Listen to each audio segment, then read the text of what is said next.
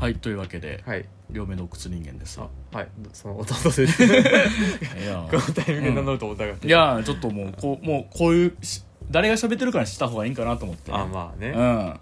今までさ誰が喋ってるか分からんのをさ30分聞かせてから「両目の薬人間です」か言うのってさ、うん。よくないなと思って、まあ、知った上でもさ誰やねんってなるやん。まあ知った上でもやけども、まあ、一応兄弟ってことはまずちょっと説明しといた方がいいかなと思って。あ兄弟ですっていう、はい。あのドクター・ハイニッシさんがあの営業では一応双子です 言うみたいなあ言うみたいなもんでねみたいな感じでというわけでドクター、えー、ドクター 大嘘やん。大嘘や大嘘や両目洞窟人間。あその弟です。はい。がやってるラジオはい、っですよ、ていうさ、うん。最初名乗った方がいいなって多うん。分、何ヶ月か前に一回言ってた気がする。言ってる気がするな。いやだからやっぱ定期的に思うねん。的に思うねいやいろんなラジオ聞くとさ、うん。やっぱ最初に名乗るやん、うん。それこそラウスバブン。そやね。とかの岩井莉子ですとか。普通に「オールナイトニッポン」とかね。そうそう同じ日本やったらもう最初に「あとです」とか言うやん、ね。アドアド何や オールナイトニッポンで、ん。例えで最初でのアドだね。聞いてないのに。聞いてないのに。まあそれこそあれやんか。アルカピースの平子ゆきですからね。はい境ねやっぱ始まるわけやんか。だからそこがやっぱやりたいなと思って、うんちょっとねやりたいなというか まあやっぱ名乗った方がいいんやろうなと思って。ね そりゃそうやな。うん。いや名乗ろうかなと思ってね。まあとはいえ何してる人らか分からへんもんな。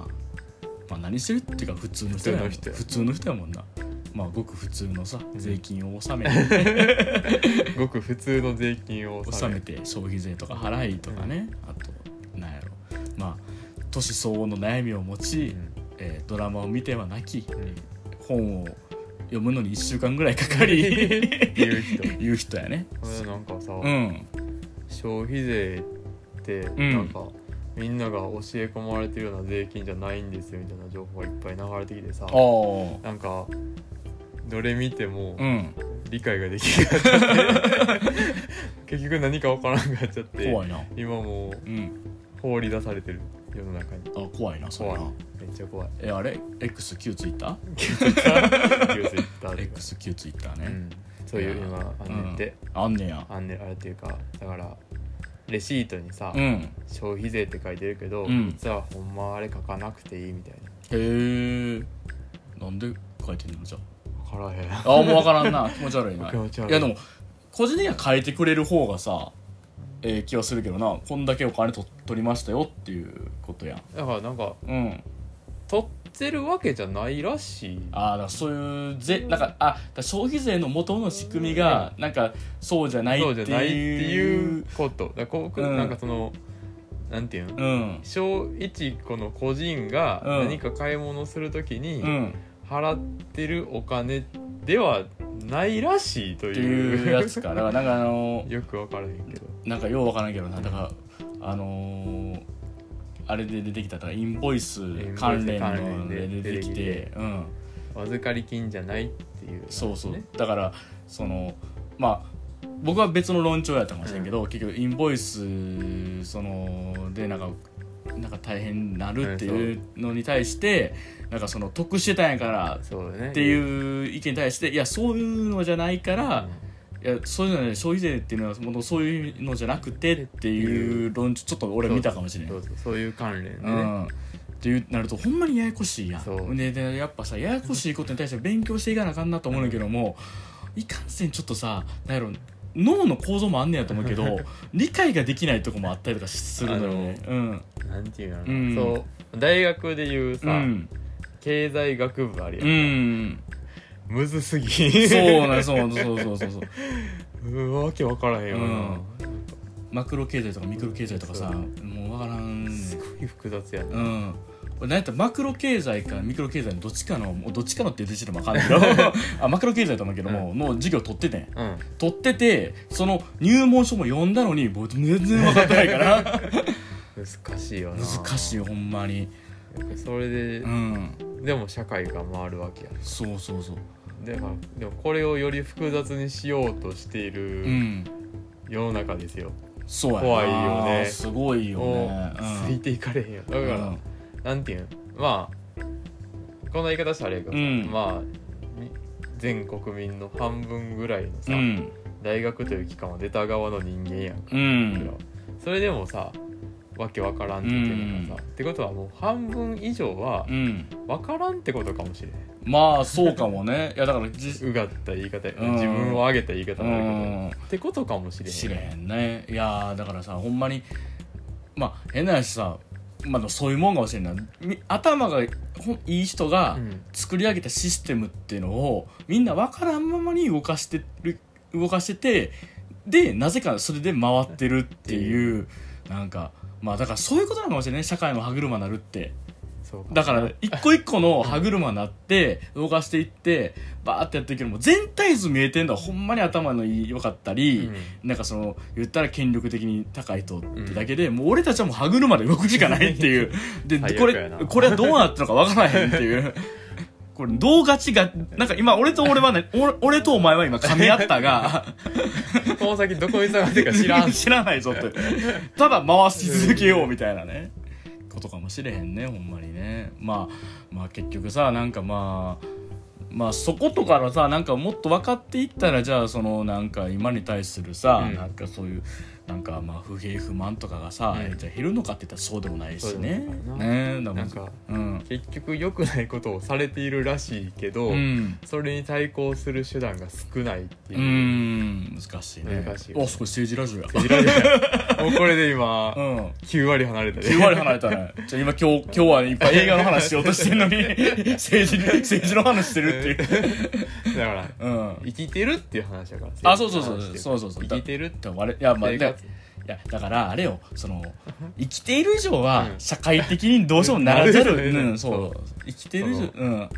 ほんまにあれあれやん。うん。よ、ツイッターっていうさ、うん。あのなんていうのうん。その政治の話をしない人らのこと。を、うん。あのゆるふわっていうやんか。そう、そんなん言うの？最最悪すぎるって。そんなうん。きついこと言わんでもって思うけど、うん。でもやっぱなんていうん。そこまでは言わんけど、うん。でも言わざるを得ないうんよなとは思うってああれ最悪やな。いやいや、最悪や。いや、すごいこと悪いことは言うなと思って、いやだからさなんかあのーまあこれ僕個人の考えって、うん。俺はえーっとネットでは自分ではその政治のことをつぶやかないようにしてるっていうのがあって、はいはい。いまあ政治のことだったりあとは何やったらその誰かを陥れるようなはいはい。落としめるような発言をせんようにしてるっていうのがあって一個は一つで一つの理由としては俺が遡った時に、うん。自分のタイムラインが好きや好きなものになりたいっていうのが一個あるねでもう一個は言えるほど知ってないっていうなんか負い目がずっとある。なるほどね、うん。そんなこと思わんでいいのにね。そう。ででもう一個はやっぱりんどんこれはあれ一番大きいねんけど政治の話やとかはどう話しても難しいっていうのはあるなとも思うのよ。まあね。うん、なんかうんだから個人的になんなんて言ってのその問題領域っていうのと、とあとなんかしうん社会全体としての問題領域みたいなところとうん。なんかうまいこと言われへんな。なんかとりあえずニュースとして飛び込んでくる問題領域っていうのがうん。重なってたり重なってなかったりするやんか、うん。だからもう全部追おうとするともう苦しいじゃない、うん。正直それはそう。でだからまあ、なるべく自分のとことほんまに密接に関わってるとこはまあそういうかかあのちょっとなんかやっぱアクションとして起こしたりとかすることあるけど、それが僕はツイッターをつぶやくってことじゃないだけっていうのはあったりはするということはある、まあそれこそ簡単に言うと投票行くとかうん。をするってことはあったりするし、まああとなんか、まあ、今回で言ったらまああのそのえっ、と署名とかね。署名とかね。したりはしたけどもそれをつぶやくかつぶやかへんかで言うと僕はつぶやいてないっていうことはある。だからこれは言いたい。俺は喋ってないしこうラジオとかね喋ってないし、何なんだろうこのえっ、とツイッターとかつぶやいてないからといって何もしてないと言われ 言われるのはそれは違うよとは言いたい。だゆるふわって言われたら 俺はなんかあいやいやそういうあれうん。ゆるふわって言ってるのは多分あの、うん。なんていうのそういううん。政治思想をしないければしない方がいいと思ってる人たちのことを言ってるんやと思うあーなるほどね。そういう人らはね、うん。いや分からんで実際、うん。まあでもさ、うん。なんかなんていうの僕は割とその、言うか言わんかって言わん方やねんけど、うん。まあこうちょっと一個ライン、まあ、決めてて、まあ、こういううほどのことじゃないからやけど、うん。これについては、うん。怒りの沸点が超えちゃうから、うん。言葉を選んで選んで言おうみたいなのはあるけど、はいはいね。でもうん。それ以外は言わんようにしてるっていうか、うん。なんかこう怒るって気持ちいいやんか。そうなのよ。だだそこの落とし穴もあるもんね。そそれをうん。僕は自分ではもう見境つかへんから、うん。だからこれこれを超えられた時以外はうん。言及しないようにしよう。ん。うだから見はするけど、うん自分では言わないとか、うん。リツイートはするけど、うん。自分では言わないとかはいはいわかるわかる。そのニュ思ってる。ースその新聞とかニュースサイトのリツイートはするけどっていう。う。うん。いやそこはあります、まあ、そういう例えばそれこそさ、まあ、あの9月1日とかに対してそのなんかあのの、えー、と例えばさあの虐殺の記録がなかったとかいうことに対してはあいやあるよというものに対しては俺はリツイートし たしたしたしね。やっぱもうなんかふざけるなよということはやっぱりありますよそれあるけどね。でもやっぱりなんかそのうん難しいよね、難しい。やっうん。やっぱすごいと思うねその、うん。全部のさ、うん。いろんなニュースに対してさ、うん。自分のその正義感とかうも、ん。まあそのいろいろ自分の思うところがあって、うん。ちゃんと全部怒ってる人とうかさ、ん。ちゃんとこうこれはここが間違ってますって、うん。毎日言ってる人がおるやんか。そうそう。でそれに対してまあ僕もこの人はやっぱ信頼できない人がおうん。るよ、そういうおるおる。うん。まあめちゃくちゃな人もおるけど、うん。一方で。そういう人ってよく体力が持つなっていうかさそうやな。よくそんだけのその心にダメージを負ってうん。戦えるなって思って、そうやね。それはちょっと僕はそこまでは無理やったな。ああいや俺も同じくというかねやっぱ無理無理側というか、やっぱきちいのよ。やっぱり辛い辛い辛い。やっぱりそのなんか何かに対して怒り続けるとかうん。というかなんかもうあのー普通にちょっとさ別別件でやけど別件というかもう、まあ、リアリアル でちょっと嫌なことあったんですよ、うんうん。ちょっと嫌なことあったんやけどそれに対しても怒り続けるのってしんどいなと思ったしね、なんかいや自分のことでもね。自分のことでもね。なんかなんかおなんかやっぱちょ怒る自分が変なんかなみたいな気持ちもなんかなったりもするししてね。なんかね。だから難しいというかさ。なんか怒るのって難しいしだからうーんなんか怒り続けるのって体力がいるしまあ、あとなんて言ったらやっぱ、まあ、同時になんか絶望するのもね分かんないけどね、うん。そのニュース見てさ毎日そこが抜けたようなことやっぱ起きてるわけやんか。うん。なんかそこに対してなんか絶望しちゃう感じとか、まあ同時にやっぱ怒っちゃう感じとかも分かんないけど、なんかなんだろうななんかうーん難しい。ただなんかこう一個言えんのはなんか何かしらで戦っていかなあかんねやろうなとは思うんやけど、そうね。まあそれが今やったら分かりやすい形がそれこそなんかネットとかで物申すとかやったりはするかもしれんけどもそういう戦い方をしないというのもなんか一つさ、ね。あのーなんていうかある種そのうん行動として許されてもいいんじゃないかという気持ちはある。あるよね、うん。そうなんだってあれをその物申し続ける戦いができるのは、うん、影響力のある側の人間やとう思うな、ん、ないからさ。ないからね。ないからこう、ん。自分のストレスを発散してるだけとほぼ一緒やうから、ん。やってことはこれはそうん。の行動としてはうん。小さすぎる、うん。意味がないとまで言わんうけど、ん。まあ袋小路にどんどん入ってしまう自分のその苦しみの量に対しては、うん。得られるリターンが少ないなっていうイメージが、いうんや、まあ、やってる人のことはすごいと思うけどそうやね。尊敬するけど、うん。政治ラジオやな。政治ラジオやな。ここだけもうここだけ切り取って切り上げた方がいい上げた方がいいな。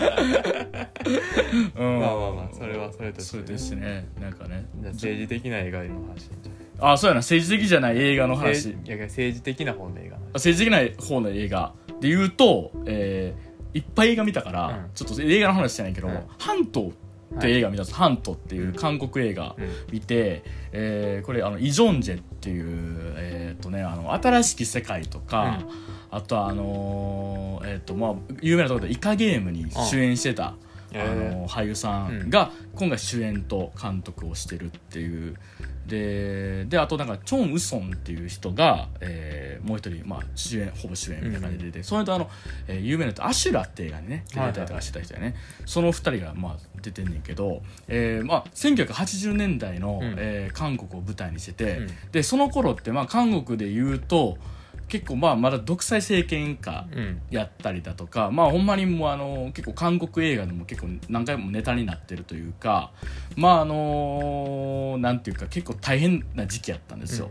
えーまあ、い分かりやすいので言うと1908いや1987っていう映画があって、うん。それがもう実際にその韓国民主化運動の、うん。えー、と始まりを描いた映画やったんやけど、そのまあもっと前で言うと、まあ、僕は見てないからタクシー運転手っていう映画とかやったら、うん。公衆事件っていうなんか結局その、えー、と軍隊軍隊がその民衆を虐殺したっていう事件があったりとかね、うん。ありましたけども、まあ、そういうまあいろいろ80年代いろいろあったりとかして、でその中でのいわいわゆるまあスパイ組織、うんえーが舞台になってて、でまあその、えーイ・ジョンジェ扮する、まあ、あの海外犯海外犯うん。海外犯やったっけな、まあ、海外犯やったと思うんだけどとそのチョン・ウソンが国内犯のそれぞれのリーダーやってんけども海外にスパイする海外ににの主に情報とかをあ取り入れる人。と取り入れると国内のって。情報を取り入れるそのそれぞれにあの言うたら北からの、とうん。北朝鮮からその言うたらスパイが入り込んできてるこのチームに。このチームにどっちかに。おるぞっていう。でそれをあぶり出せっていうねんけど、もうもうまあいわゆるだから誰がほんまほんまのこと言ってるのかっていう、うん。そう情報戦ものというかね、でまあそれにあの加えてその当時のその80年代に起こった、えーその韓国の事件とかを織り交ぜていってるっていうタイプの話で、まああのーこれを見たんやけども、まあ、まあまずちょっと政治的っていうところ一旦置いてやけど、めちゃくちゃ面白かったです、へー。もうこれ俺ちょっとこれはもうえっ、と今年ベストにはうん。必ず入れようと思うぐらいもうめっちゃ面白かった。うん。もうもうなんせまあまあ、ツツイストが聞きまくってる物語ってもあるけども物語のテンションがすごいのよ。うん。もうめっちゃ高いのテンションが。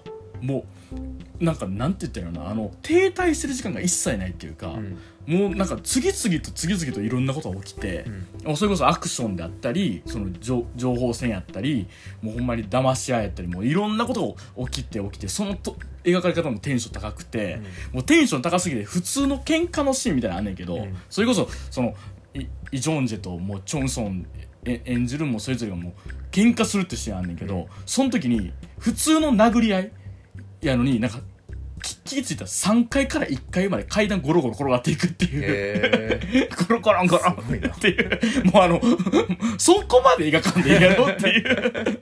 感じだったりとか、あとまあ銃撃戦とかもすごくて、うん。それこそほんまにヒートとかはい。のなんか直径みたいな感じのなんかもうそういうなんかもう見応えのあるうん。銃撃戦とかいっぱいあってまあ面白かったんやけども。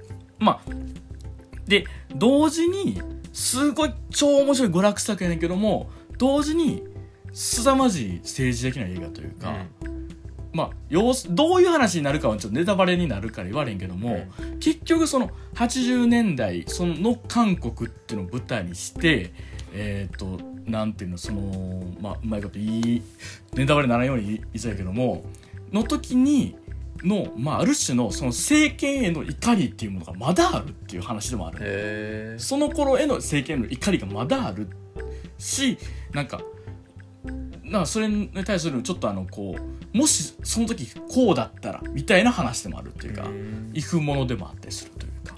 なんかあのーなんていうかねなんやろなそのやっぱ韓国映画ってすごいなと思ったというかなんかこう日本でこう政治的なものってやっぱやっぱりまだやっぱさその政治的なものと娯楽作っていうものを混ぜ合わせたものってほんと作られづらいじゃないですか。そうね。もう難しいよね。難しいじゃないですか。やっぱりこうここ数年一番成功したものって何やって言ったらやっぱり日本やと「シン・ゴジラ」になってしまうというか。ああ、うん。そうかもな。でもそれも言ったら本当の日本っていうよりかは架空のね。架空の日本、うん。まあ日本的な基る本的な世界のの日本シミュレーションゲームっていうかね。そうそうそう。実際のこうまあ一応話もちゃんと聞きに行ってはいるけども、なんて言ったらいいんだろう。こうやっぱりこうぼやかされて作られてるわけじゃないか、じゃないですか。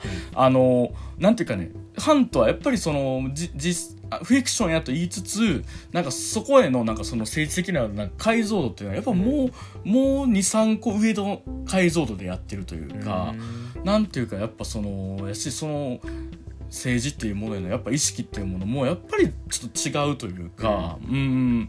なんかそので同時にとはいえ藩とかやっぱいなんかやっぱ作られるの大変やったっていう話も聞くわけですよ、そのなんかやっぱりこれは作り作れないよってかんいろんな監督のが投げたから、うん。その主演のイ・ジョンジェが作るファミになったとかあっていう意味でもあるんですよ。やっぱ大変なその政治的な話ではあるっていうのがやけど、でもやっぱりなんかその政治的なものっていうのをその娯楽作ってちゃんとできるっていうのはなんかやっぱちょっとすごいなっていうかそうね。なんかやっぱその後後々話す怖すぎとかにもつながるねんけどもやっぱりその政治的な映画ってそれだけやったらやっぱなんだろう見見ないじゃない見ないって言ったらえーまあなんていうか。うん。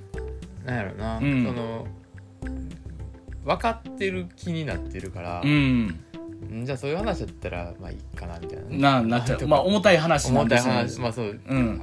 その手が伸びにくいとかうん。敷居が高いとかもあるし、うん。うん。まあまあで自分には今しんどいとか。そうそう。あとやっぱ直接描写されてればされるほど、まあ、ドキュメンタリーとかだけでね。まあやっぱ苦しくなる。じゃあいいかなってなったりする重たければ重たいほどん。今それ見るの体力いるとかそうそう。覚悟がいるとかね。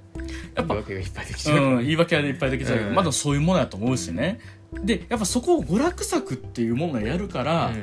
すごくレンジの広いとこまで飛ばせると思うっていうねね。っていうのはあるあってそハントはまさしくそういう映画やったというか、うん。80年代韓国歴史みたいなものを一切知らない自分がう、ん。もう本当にもう夢中になって見た映画やったから、まあほんまにまあマジで面白いです。ほんまにもうあのちょっとちょっとすごすぎたなんかこんな面白い映画あるんやっていうぐらい面白かった、うん。でその上であのなんていうかあのいろいろなそのなんか後々調べてあこういう歴史があったんやみたいなのが後追いでも全然いいっていうかっていうあれやったから半島ねぜひおすすめですっていう感じでございます。はい。はい、まあ、そんな感じで、まあ、今週はちょっとじゃああの映画の話中心にはい。ちょっと話していこうかなとはい。思います、じゃあ行きましょう「はぐれラジオ純情派」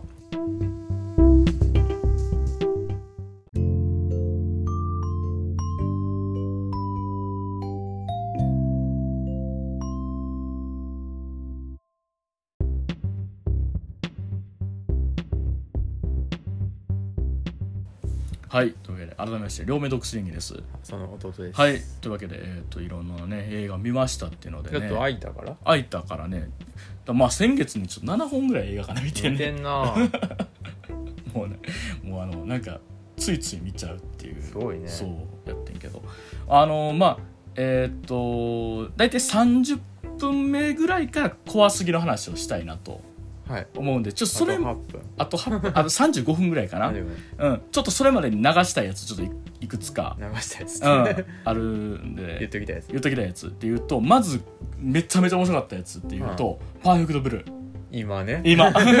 コンサートしてのパーフェクトブルー、あのうん、映画館でやってたやつ。映画館でやってたやつ。リバイバル上映見たけど、うん。まあめっちゃ面白かったほんま、えすごいな。ーほんま。うん。やっぱ散々面白い面白いって言われてたけど、うんめちゃめちゃ面白かったほんま、えすごかったパーフェクトブルー。あのー、まあなんやろ散々まあいろいろ言われてるからあれやけどなんて言ったらね。なんかまああのー、えっ、とダーレン・アーノフスキーのあの「ブラックスワン」って映画に、えっ、とまあパクトブルー影響を与えてるって言って、で見たらわかなるほどこういう影響を与えててんなっていうのわかんねんけどあのーまあパーフェクトブルーとブラックスワンの似て非なるものというか、うん。まあ描いてる絵ものと描き方が全然違うから、まあいひ一概にこうなんかじゃあどうやれっていううん。言えないけど、とはいえやけど今の体感な、うんパーフェクトブルーの方がマジで面白いって感じ。あそうあんなに面白かったブラックスワンよりもなんかパーフェクトブルーの方がまだちょっと上やなってそんいうな上ぐらいやった、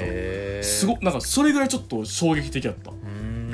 まあ描いてるものが違うっていうのはあるけどね。パーフェクトブルーはどっちかというともうちょっとホラーによるというか、個人なんか自分っていうものが分からなくなるっていうのをよりなんかあのなんかまああの POV 的というか、うん。主観的に描いてる作品っていうやつやのと、まあもうちょっとサイコホラーに振ってるあのサイコサスペンスに振ってるパークとブルーの違いっていうのあんねんけどでもパークとブルーはすごかったです、うん。あのー、なんやろ。これはそれはみんなちょっと大傑作やわっていうぐらいまあすごい低予算で作った映画っていうらしいねんけどあそんなことは一切思わへんっていうか、うん。なんかあのーであとまあ今見るパークとブルーの良さってなんかそのいろいろあってまああのそう90年代的なものがやっぱりいっぱいあるわけですよ、うんそう90年代に作られたものっていうのもあるけど、そう90年代のアイドル冬の時代みたいうんうなん。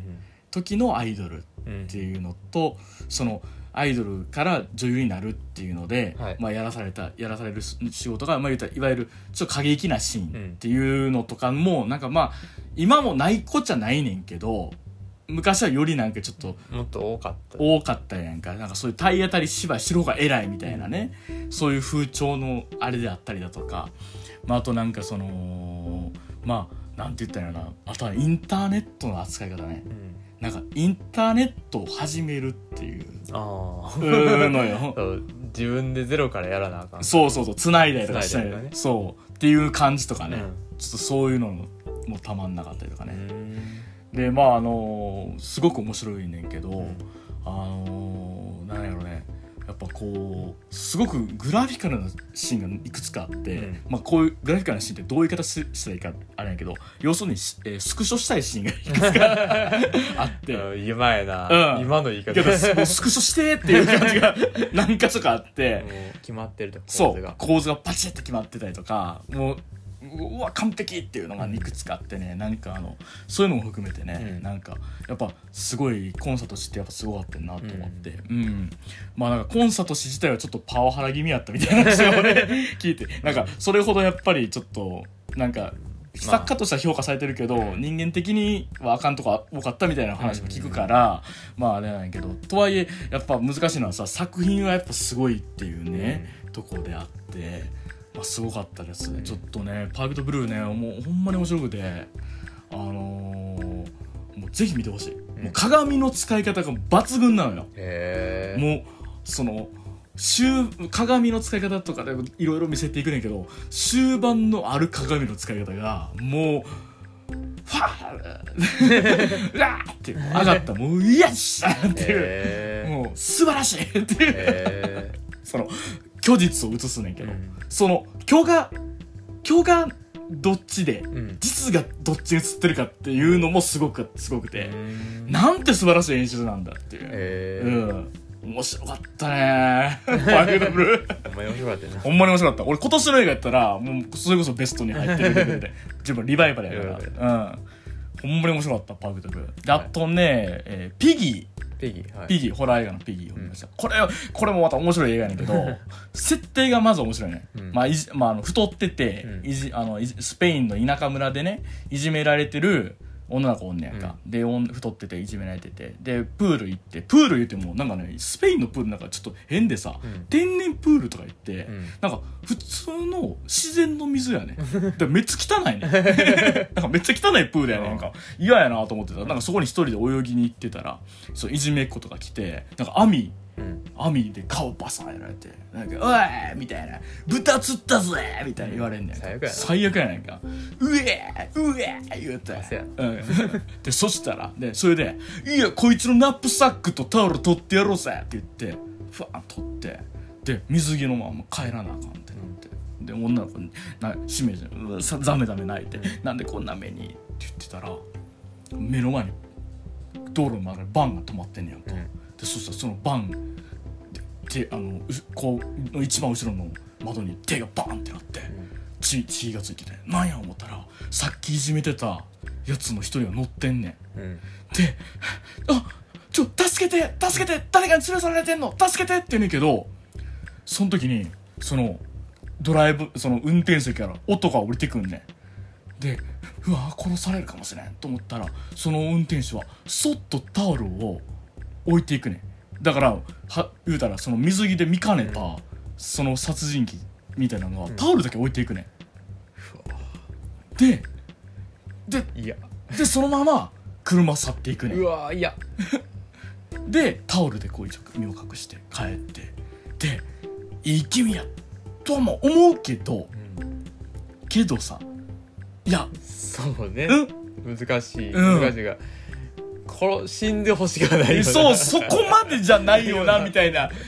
で案の定「いやちょっと娘おらんねんけど」みたいな話なんのよ、なっていったりそのプールで誰かその人が死に人死にが出たみたいなの出てなっていって街がだんだんこのパニックになっていってでその中その女の子が最後知ってたんちゃうかみたいになってなんかそのいろんな大人にもなんかやっぱ追求されていくね。んでだんだんだんだんもうしんどなっていってもう言った方がいいんか。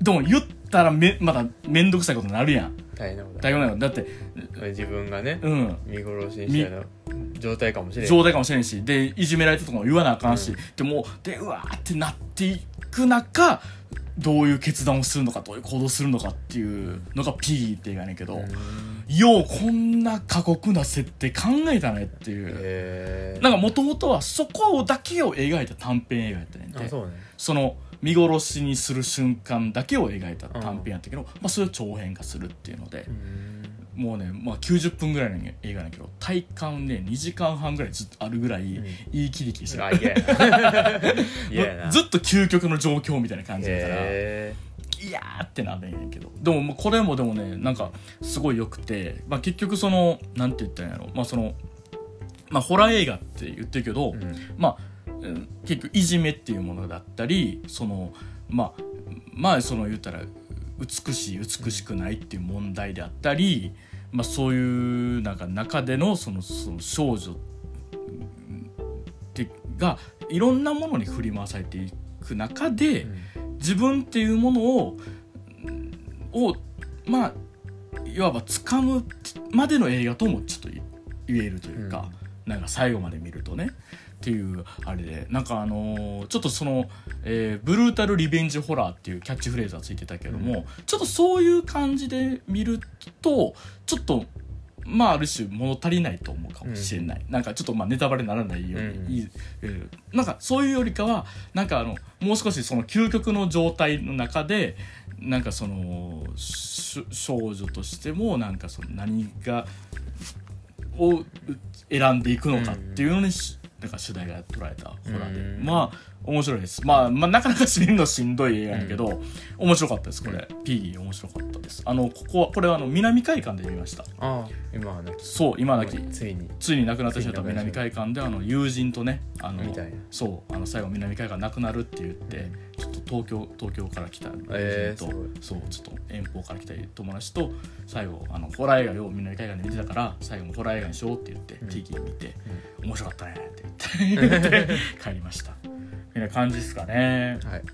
まああと一応ねあのまあ2人とも見てるやつだとアステロイドシティ見てるんだけど、あはいはい。ちょっとややこしすぎるのよね。であのーうん。なんやろな、うん。なんていうの？めっちゃ悪い言い方したうら、ん。分かりにくくて思んないって言われそうって感じ。そうそうそうそう 思んなかったわけじゃないねんだけど、難しいってういうか、ん。思っただ思ったんは、うん。最近の、うん。なんていうのみんなが言ううん。ウェス・アンダーソンっぽい絵作りうんっていうのを、うん。ウェス・アンダーソン自身は、うん。俺の方がもっとうまくやれるっていううん。強い気持ちがあるああなっていう。それはすごい感じた。なんかあのなんかで俺の方がもっとできるみたいな、うん。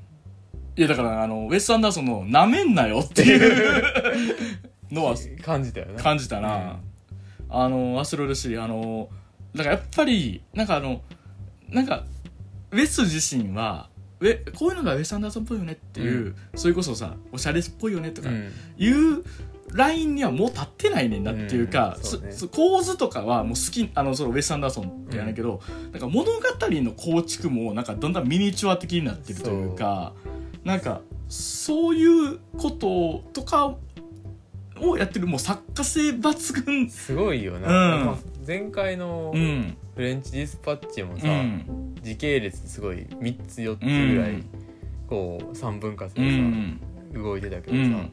今回はなんか今回はすごい入れ子やったり入れ子やったしうん。でまあなんだ戻ったらグランドブダベストホテルとかもさ入れ子やったり、うん。その過去を振り返って、うん。あの時どうやったかみたいなことやから、すごいだから時間をぐちゃぐちゃ入れ替えるのが好きやねんなってあとはなんかどういうか構造的にするっていうのが好きなんかな。そうそうなんか箱の中に箱入れてみたいな。そうそうそう。だからなんか物語自体がもうあの人のなんかちょっとそのそのドールハウス的な感じになってるんかなってなんか思ったしなんかそれが今回より顕著になってる感じだったなっていうやつだった。でこれを話すとまた長いので今今のネットフリックスでウェス・アンダーソンの作品4つ公開されたんですよ。短編がね。短編が。だからちょっとこれ見てから話そうかなってベいう。ウェスまとめ。みたいなのちょっとしようかなとはい思ってます。はい。はい、というわけでちょうど35分なので、話しましょう。来ましたね。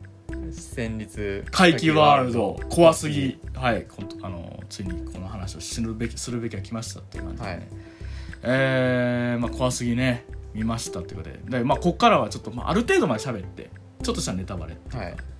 前半はうん。ネタバレなしで。なしでっていう。ねまあ戦慄回帰ワ,、えーワールド怖すぎ、うん。えーっとまあもともと戦慄回帰ファイル怖すぎっていうのが、えー2012年から始まりまして、うん。まあそのいわゆる DVD スルーでやる、いわゆる心霊ドキュメンタリーとして始まったんやけども、えーまあ、それが、えーっと結局8本、うん。え9本つえ作られたのかな、うん。で今回、えーえーっと8年間が空いて。8年7年8年八年8年、えー間が空いて、えー戦慄回帰ファイル怖すぎが戦慄回帰ワールド怖すぎって名前変えて、えー10本目の新作が出たという感じになっております、はい。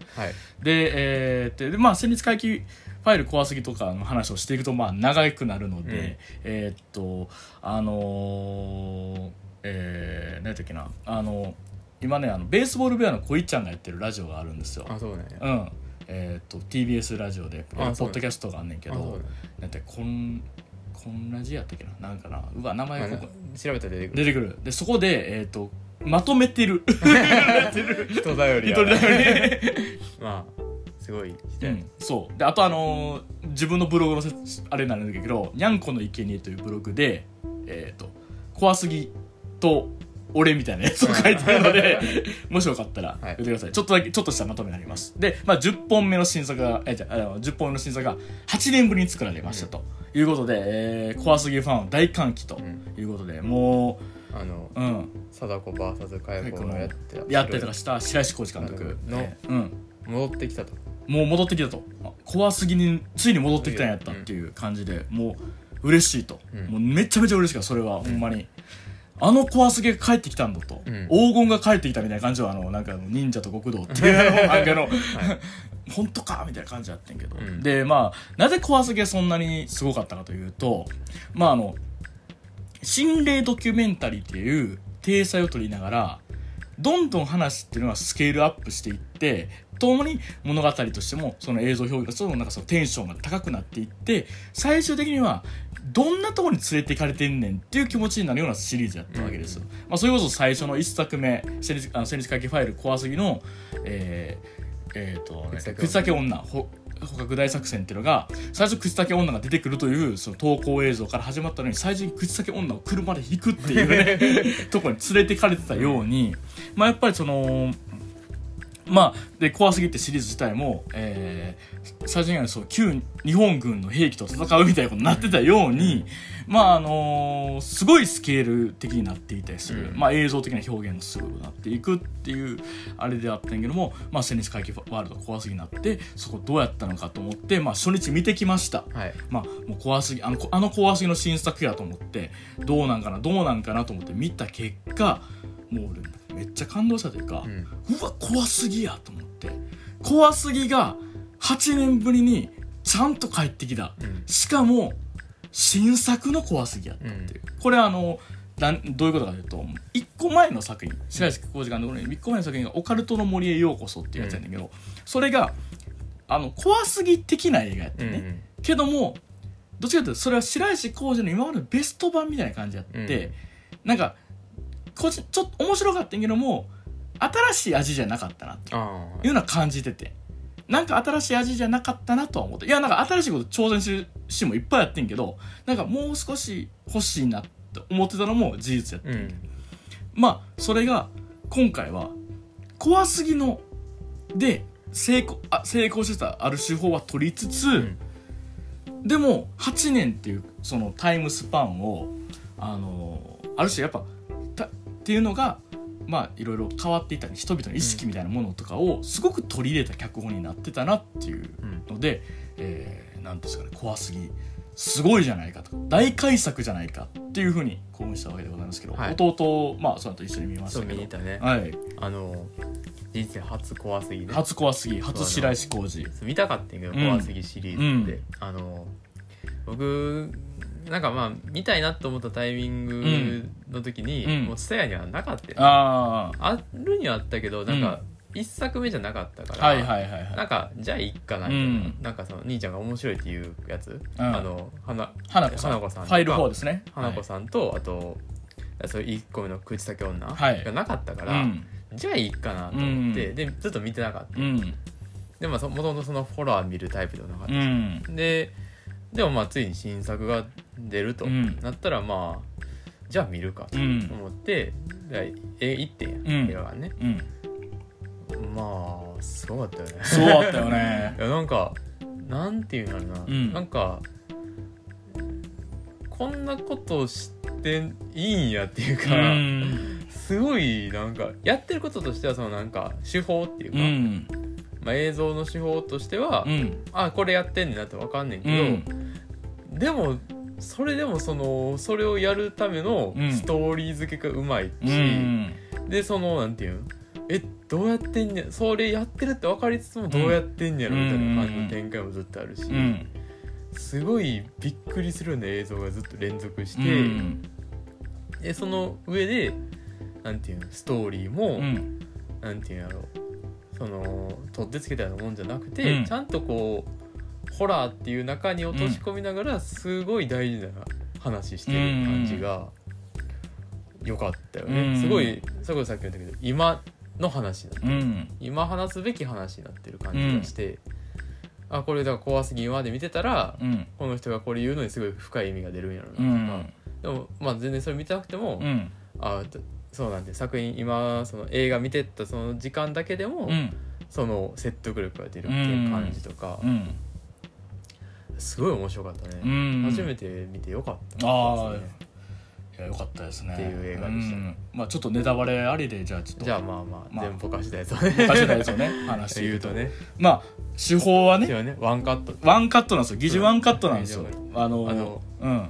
それもさ、うん。ちゃんと理由付けがちゃんとあるやんか、うん。そのまあドキュメンタリーでカメラマンが一人やからカメラ1台っていうのと、うん。でその一緒についてきてたうん。その動画投稿者のスマホが壊れるっていうそうそう。ので,、ここからワンカットでお送りしますってなってから、あの急に夜なって。そう急にあの走バス走らせてたら 急に夜なって。であのでその対決する幽霊一瞬出てきて、うん。で消えたと思ったら、もうなんていう目的地の建物の前っていうのが一瞬で全部起こるわうけやんかんうん。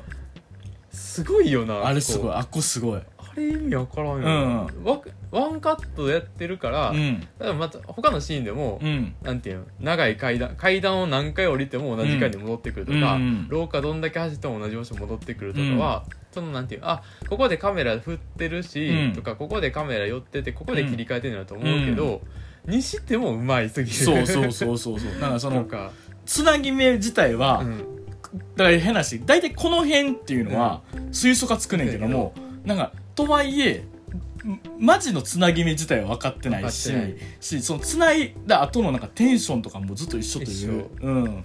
なんかすごいよななんか。うん、自然すぎるという。上手やな。のよ。でなんかそのまあ実際なん,、まあ、なんでそんなこと起きるかって言ったらなんかそのなんか、まあ、あの会議のあれで、その時空っていうのがねじれて、うん。まあ、そのなんか廃墟みたいなとこが、まあ、異界になってしまってるっていうのが説明だけども、その異界表現っていうのを廃墟だけでやってるわけただの廃墟だけで、廃墟のうん。昼と夜だけでやってる、やるというそう。い うそれをワンカットにつなぐっていうだけであの、まあ、言ったら変な話とんでもないところに来てしまったぞっていうのを作り上げてるっていう。えこれね変な話、まあまあ、VX 使ってるシーンあるっていううん。言ってたけど、の、まあ、言ったらほとんどさ予算をかけずに、うん。マジであのアイデアと技術と、まあ、きもうあとはもう気合とか、うん。いろんなもので乗り切ってるやんか。あのなんて言ったらいいの？あのまあ変まあここんなんやったらまあまあエブエブさえもさ、うん。低予算やったけど。うん。エブエブやってんすよ。10分の1ぐらい。そうそうそう。カメラ1台だけでエブエブやってんすよってすごいういよな。なんかほんまに、うんうんなんていうの？あ同じ建物でも昼と夜入れ替わるだけで、うん。あ時間あのパラレルワールドなんやって、うん。一瞬で思わせるのすごいな、うんすごいすごい。あんな簡単にできんねやと思うし、うん。なんか言うたらロケ地ほぼ一箇所やうん。でそのなんていうの？その広い建物をうん。縦横無尽に動き回ることで、うん。そうなんていうの？あ今めちゃくちゃされてるんやとか、うん。時空がめちゃくちゃ歪んでんねやってことを表現したんは、うんすごいな。っていうそうだねこんな狭い場所だけでうん。時空って変えれんねやって思って、でも、まあ、その果てがさ、うん。後半の方のシーンやねんけどもうあの最もう後半さ走るだけのとか出てくるやんか。もうあクライマックス。クライマックス。もうあれさ言うたらもうすごいいろいろなの飛びながら、うん。とりあえず走りまくるっていうシーンやねん。あっこめっちゃテンション上がるよな、うん。面白いね。あれ面白いのよ。知ってるだけやね走るだけやのにな。走るだけやのにもうなんかもうもうとにかくなんかなんかねなんかもう飛んでなんかもうあのあれよほんまマインドゲームのラスト見てるみたいな感じでほんまに。いやーすごい。まあいろいろねちょっと時間も少なくなってきたからちょっとどこまで話したらいいかなって言うんやけどもまあやっぱりテーマ的なとこかな。そうね。まメインのね。あうん。やっぱりその何かっていうとまあ性加害の問題にすごく切り込んでいるというか、まあまあその動画投稿者のね、うん。3人組っていうのが、まあ、迷惑系 YouTuber, みたいなことやってる人らやけど、うん。実は全員あの過去に性加害、性被害加害うん。被害者。被害者で。っていうのをまうん。あお互いに隠してるうけど、っんていうのが明らかな、うん。まあそのほのめかされてるるっていう。シーンとかね、うん。すごいそこが苦しいうんシーンやねんけど、うん。それぞれ。うん。まあでも音声だけ、うん。その音声だけが聞こえてきて、うんで本人らがそのそのフラッシュバックで苦しめられる、うん。それが見えてるのは本人だけで、うん。みんな聞こえてるのは音声だけのうん。シーンやけど、うん。それに対してさ、うん。あのあの霊能力者折村先生ね。先生が、あの過去を見るなと、うん。前だけ見て、うん。希望のことだけ考えてうん。進めっていうシーンがさ、なんていうのまあ言う、まあ、言っちゃえば気休めの言葉やと思うし、うん。うん。なんかそれこそこのこのテーマをうん。直球に描く映画やったら、うん。もっと繊細に答えを言うと思う。答えとか、うん。なんていうのその傷に寄り添って、うん。もっとこういろんなこと考えた末に、もっとそうもっとこう言葉を選んでうん。言うと思うねんけど、うん。まあホラー映画のジャンルの中でうん。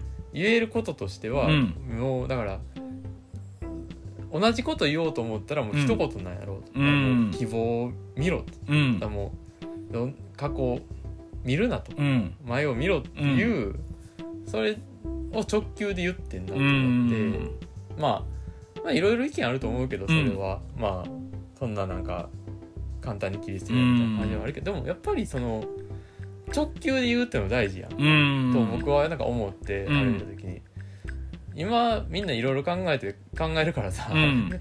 いろいろな言葉使うけどさ、でもやっぱ結局言いたいことはやっぱ直球で言った方が、うん。ハマることもあんねんなって改めて思ったっていうか、うん。あんまりその得意じゃないねんけど、うん。その応援ソング頑張れしか言わん映画が、うん。そんな得意じゃなかったんやけど、うん。でもやっぱ直球で言ってくれることの方がいい時もあんねんなと思って、うん。そこはかっこいいなとう思って、ん。まあまっすぐな言葉にすると結局そうやもんなっていうね。まあその鬼村先生とかだいぶ年上やからうさ、ん。そうなったらまあ分からんやろうし、うん。だったらああいうこと言うタイプなんやなとう思うけど、ん。まあ、それが結構いいなと思う、うん。あとまああれかな。そのなんかすやっぱその状況下がうん。切羽詰まってる状況やからやからそう言うしかないっていうのもあるやん、う。ん。やっぱその後ろを向くなっってていう、まあ、ホラーの状況とも噛み合わせっそうていう。話だからね。だからなんかそのでなんていうかぼやっぱすごくそこはよくて、うん。なんかその伝えたいメッセージというものが、その状況的に乗り越えなあかんからそうしろっていうメッセージあの言葉セリフともなってるっていうのが、なんかあのすごくいいなと思って、なんかなんて言ったらいいんだろう。なんかまあこんなんやったけどほのめかすの方さやっぱりい映画としては良かったりするわけですよ、うんそのなんまあか、なんていうのいいそれでいい映画とかね。やっはい。ぱそのか、考察させることっていうか考察ってことは今そんな好きじゃないけど、うん。考えることでね。でもなんて言ったらいいのこうつなんかあの伝えるだからそれ同じようなことやけどさ、うん。そのなんかバシッと言葉にされることのまあなんかすまあ気持ちよさと言ったらいいんかな。なんかそのなんかそうそういうそうつそうバチッと言うことで破れる窓もあるよな。なんで窓で言ったんかわからないなんで椎名林檎の本能。みたいな。全く同じこと書いてる本能や。いやそうわかる。うん。まあでもこれが、そううんなんていうの？うん。過去を受け入れろって意味じゃなくて、うん。なんかもうその後のシーンやけどさ、うん。あのもう一人の3人目の女の子のはるか。うん。がその同じようにそのはるかの場合は、うん。性加害を受ける直前のところが、うん。まさしくその廃墟。うん。でうん。でそその同じ場所のね。同じ場所で、うん。でまさしく今自分の目の前でうん。それが起ころうとしてるっていう状況になった時に、うん。そそこをなんていうのまあ鬼村先生は過去を変えると大変なことになるって言うけど、うん。でも他のメンバーが、いうんやもうそんなクソみたいな過去やったら壊してしまえっていうっていうところ、うん。そのなんていうのな。だ過去をもう起こってしまった過去はう、ん。もう見ずにうん。前を見てうん。生きるしかないんだっていう、まあどうしようもないからっうん。ていう面も言いつつも、うん。でももし過去変えれんのやったら、うん。そんな過去はなくていいってうん。はっきり言うところは、うんかっこいいってそう思って、だね。で偉いなんかそれはなんかそのだそのどんな過去も受け入れるしかないんだとは言わへんけうど、もうん。なくていいもんはなかった方がいいよ、うん。そんな絶対そんなことない方がいいんやからっていう意識は感じたから、うん。そこはすごい誠実というか、うん。あそこはその偉いというか、うん。あそれはっきり言ってくれてやっぱいいな、うん。やっぱ僕もあのシーンすごい好きで、なんかやっぱそのあのでやっぱその過去を変えるっていうのをやるのって、まあ言ったらやっぱその実際できないことできないことでね。だから物語の世界っていうのはそれができるっていうことのなんか良さでもあるし、うん。なんかでそこをもうややってしまえってやっぱこういうのをまずその大人側が言うじゃないですか,、うん。なんかそこの良さというか、うん。なんかそれはもう確かになんかそのインガリズムみたいなこと考えたらやったらことかもしれんけどでもなんかやってしまえてその感情としてはそうやなっていうか、なんかすごくあそこは私まあ同時にあいつが強いという っていう証明でもないく。なっていくんやけどもまあそのまあ結局そのはるかに、うん。まあその性加害をしたしたし本人っていうのが、その別の世界の工藤さんやったと、うん。まあ工藤さんっていうのはそのディレクター。ディレクターっていうあプロデューサーか。プロデューサーにの、うん。なんていうのその集合的無意識みたういな、ん。化け物やった化け物やったっていうやつ同じ顔した化け物化け物やったっていうやつやって。まああのーすまあそいつがまあ結局めちゃくちゃしてるといううんあれないけど、なんかあのーまあ最終的にそいつと戦って、うん。まあ工藤さんがそのぶちのめすぶちのめす 鉄バットでうん。ぶちのめすんやけども、やっぱそこのとこのやっぱすごくセリフがすごくよくてなんていうかそのまあやっぱ確かに俺はお前かもしんねんって言って、お前なんかあのお前みたいなんかでもすげえ腹立つとお前を見てると。なんかでででもお前俺から生まれたのも確かやと、うん。でも自分の中にその気持ちがあるのは確かに確かやと。だからこそ気に食わねえって言ってでだから何度でもお前が生まれる限り俺は何度でも殺してやるって言って殺すボコボコにするっていう。なんかさすごくさう、ん。なんか良かったというかよかねね。なんかあのうーんまあうまいこと言えないんだけどやっぱすなんかしもうもっと言ったら白石監督の、うん。そのなんて言ったらなんかそのあ自分とハラスメントってものに対する、うん。なんかその気持ちとかにもつながなんかとかにもなるんかなと思って、なんかそのまあなんて言ったらハラスメントみたいなことって、うん。やっぱそのもうししませんとかさ、なんかうんいや絶対したらあかんことやねんけど、まあなんか加害とかも良くないことやけども、なんかそのそのいびつな感情っていうものは人間である限り生まれないとは言い切れない。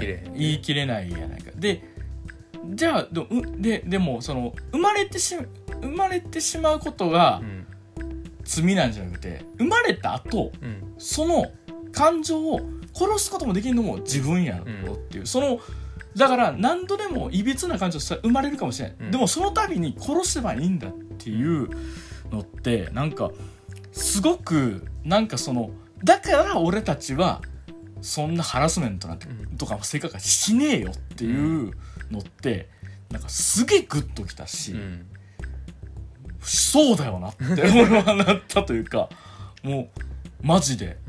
マジでそうよなって、うんそう。いやまあそうだね。だうん。なんていうのだいぶ前にさ、うん。ちょっとああのもしかしたらあれだけどちょっと伸ばそうか。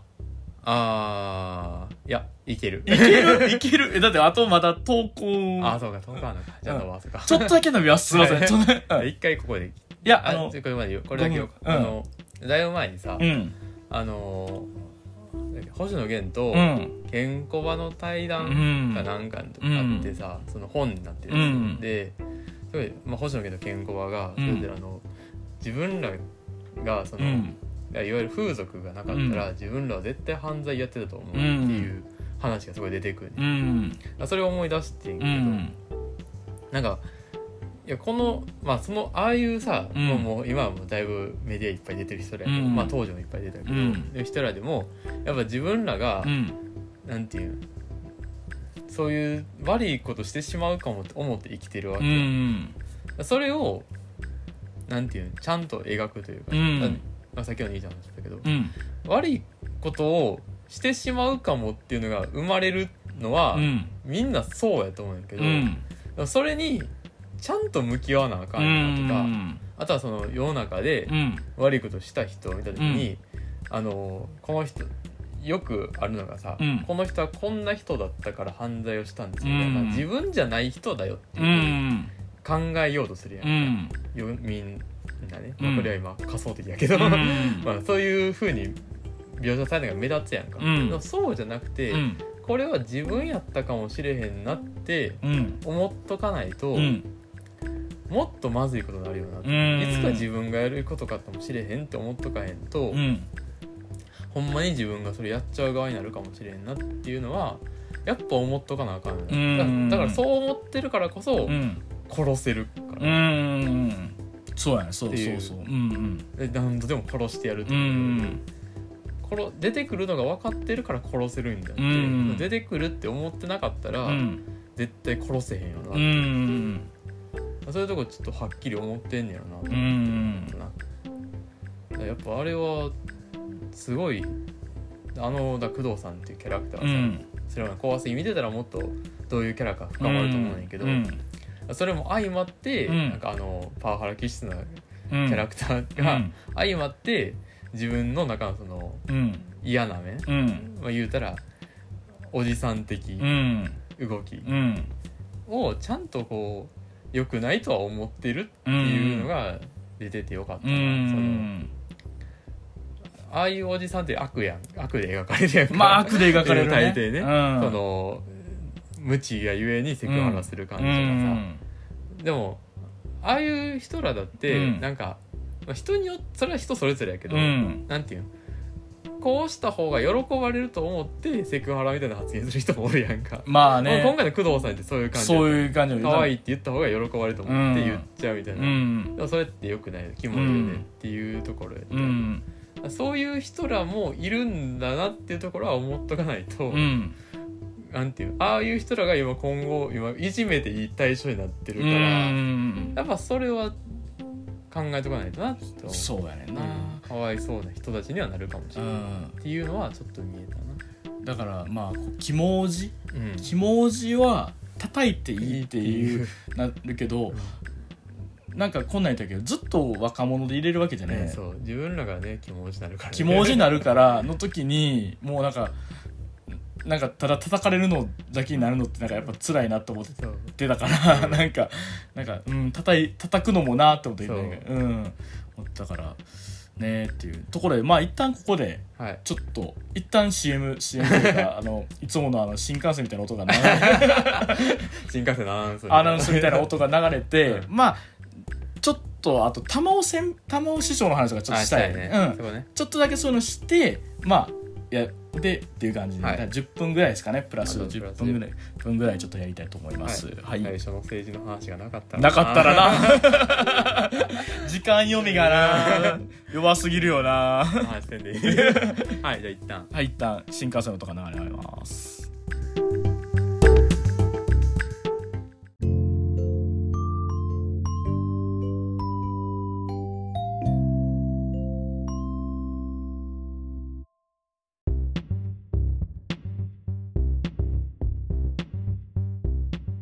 ああ、取る。ああ。止めていい止めて。まあ、ええねんけど。まあええねんけどうん。まあ、こんな感じですよ。グダグダこの、急に、うわーってなんのが怖すぎる感じ。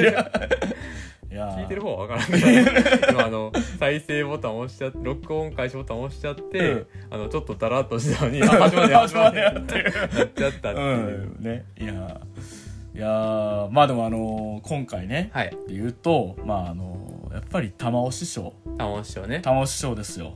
あの、うん。最強霊能。最強霊能者玉尾師匠あのまあ白石浩二監督作品といえばやっぱ最強霊能者出てくるっていうのがもうおなじみなんですよ、うんまあ、それこそカルトのネオとかね、はい。まあ、この間のその、えーあれにも出てましたそのあのオカルトの森へようこそにも出て,、出てたけども最強霊能者が出てくるんやけども、まあ、その今回それがあの玉尾玉尾師匠。って言ってでそれが鬼村先生の師匠格。で師匠っていうぐらいからどんな人かなと思ったらギャルのヤンキーが出てくるっていう。え？っと思って、うん。鉄パイプ持ったギャルのヤンキーがやってくるっていうねんけど。でもほんまになんかあのまああの鉄パイプが魔法のステッキなんすごかったね、うん。よかったな。玉尾師匠めっちゃよかったな。なんかしばらくあの怖すぎで調べたらさあの玉尾師匠のファン。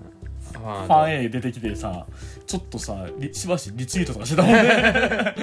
いやでもあれはいいよな、うん。なんか一気にこう空気変わるというかさ、うん。すごいなんていうの、うん。まあまあ扱ってる題材が題材やかうらさ、ん。すごいどんよりした感じになってて、うん。その加害者をうん。止められなかった、うんで挙句の果てにみんな死んでしまったっていいうすごい展開になってそう。うわ。ですごいどんよりした空気になった中 で出てきた玉尾師匠があの0コンマ1秒でできるからねうん横も一部出てきてこんばんにゃーって出てきて、うん。で「あみんな死んじゃったよ」うん。って言って。